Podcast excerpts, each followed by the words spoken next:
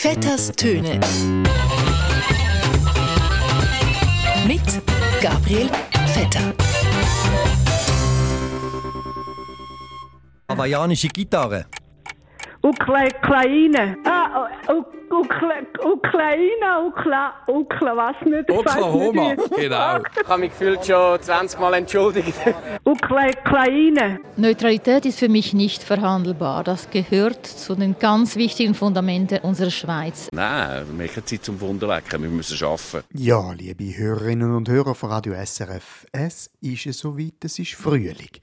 Temperaturen steigen und zum dritten Mal hintereinander sagen wir uns jetzt, ah, jetzt ist es wirklich vorbei. Jetzt wird's warm und das heißt, jetzt geht die Pandemie dann endlich vorbei. Bald haben wir es hinter uns und dann werden wir fast ein bisschen wehmütig. Äh, wehmütig. Ja, sicher äh, Wehmut dabei, weil, weil und, äh, ich werde sicher auch viele Sachen vermissen. Aber es ist eigentlich auch schön, wenn man so mhm. aufhören Ja, ich weiß jetzt auch nicht genau, wann wir daran werden vermissen. Vielleicht ja die vielen Tests in der Nase, äh, vielleicht die Maske, vielleicht aber wahrscheinlich auch ein Homeoffice. Weil das Homeoffice ist das, wo auch in der Schweiz jetzt nach drei Jahren Pandemie eine Art endemisch geworden ist. Nein, wir machen Zeit zum Wunderwecken. Wir müssen arbeiten. Die Hause sitzen, arbeiten und merken, dass es im Fall ganz gut funktioniert. Wir müssen arbeiten. Die Erkenntnis bei sehr vielen Firmen, dass es mit Homeoffice, weniger Geschäftsreisen, weniger Sitzungen, weniger Arbeiten generell, nämlich im Fall ganz gut funktioniert, die hat Einzug gehalten in der Schweiz. Weil alle haben gemerkt, ob man jetzt die schafft oder im Büro.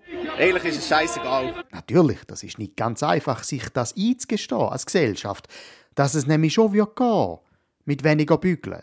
Mit die arbeiten mit weniger Bullshit-Jobs, also Arbeiten, wo nur den Zweck haben, dass irgendetwas gemacht worden ist, damit irgendjemand anders dann etwas machen, damit der andere wieder etwas machen kann, dass es gemacht ist. Weil man würde sich ja irgendwo eingestehen, dass man es all diese Jahre sinnlos und falsch gemacht hat und das geht ja fast nicht. Das hat zwar hier niemand geglaubt, aber für mich war es klar. Gewesen. Und kurz bevor wir in der Schweiz also mit der schmerzhaften Realisation konfrontiert werden, dass wir es vielleicht mit dem Schaffen jetzt jahrzehntelang falsch gemacht haben, passiert etwas Unerwartetes. Etwas, wo unser Selbstverständnis als arbeitende, tüchtige Schweizer Gesellschaft fast schon rettet vor dem existenziellen Kriseln.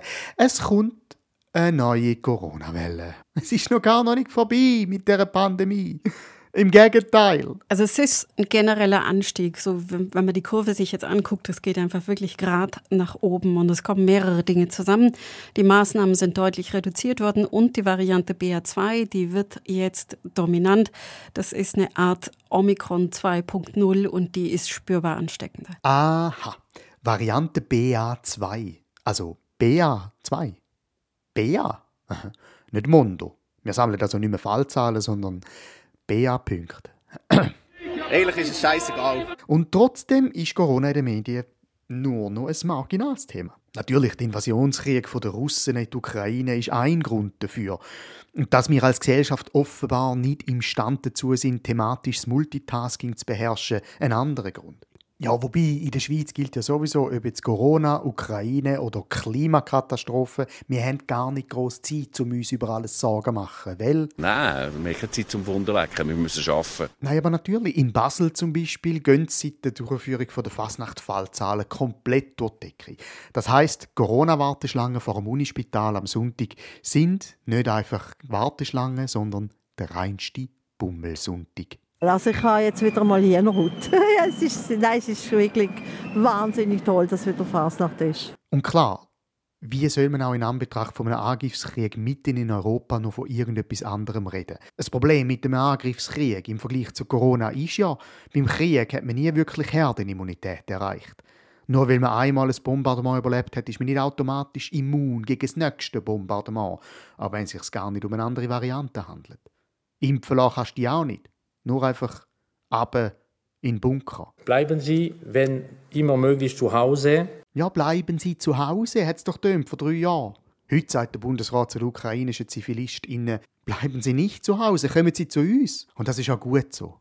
Wenigstens das. Es ist sehr schön, dass die Schweiz jetzt plötzlich ein Herz entdeckt hat für Flüchtende. Verstehen Sie mich nicht falsch, das ist richtig, das ist gut, das ist schön. Man kann nie zu nett sein zu Leuten auf der Flucht, aber ein bisschen interessant ist es ja schon, dass das Schweizer Asylsystem, wo sich seit Jahren auf Abschreckung, Unfreundlichkeit und Schikanierung tariert hat, jetzt plötzlich von Amts wegen muss 180 Grad drehen und freundlich sein. Freundlichkeit ist etwas, was im Schweizer Asylsystem eigentlich gar nicht vorgesehen ist. Wir lernen also. Wir lernen freundlich sein. Diese Menschen würden wohl lieber heute als morgen wieder nach Hause aber solange in ihrer Heimat Krieg herrscht und dieser dauert, brauchen sie unseren Schutz. Ja, sogar die Hardlinerin Karin Keller-Sutter redet davon, dass Menschen Schutz brauchen. Wow! Aber mal ehrlich, wieso eigentlich erst jetzt? Die Menschen sollen während ihres Aufenthalts in der Schweiz am sozialen und beruflichen Leben teilnehmen können. Die Kinder sollen in die Schule und die Eltern, wenn sie können, sollen sie arbeiten können möchten ihm das nicht verbieten. Nein, wir haben keine Zeit zum Wunderwecken, wir müssen arbeiten. Hoffentlich lernen wir in der Schweiz etwas aus dieser Situation. Ja? Dass wir nachher rausgehen und wissen, dass es auch geht. So ein bisschen wie bei Corona und dem Homeoffice. Dass es im Fall irgendwie ganz lässig ist und ganz gut funktioniert mit der Freundlichkeit, Gastfreundschaft, mit Helfen und offenen Armen.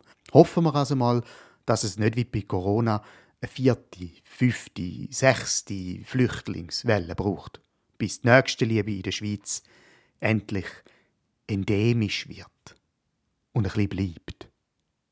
In dem Sinn, ein gutes Miteinander. Vetters Töne